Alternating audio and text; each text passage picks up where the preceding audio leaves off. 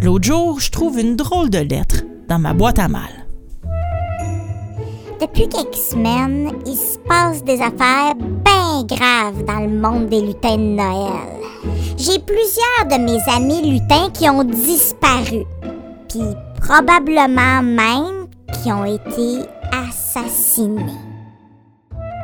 Ce que je peux te dire, c'est que quelque part dans le dark web, ça a l'air qu'il y a des mères partagent des photos de comment elles se sont débarrassées de leur lutin. Mais je t'avertis là, si tu vas voir ça là, c'est pas mal dark.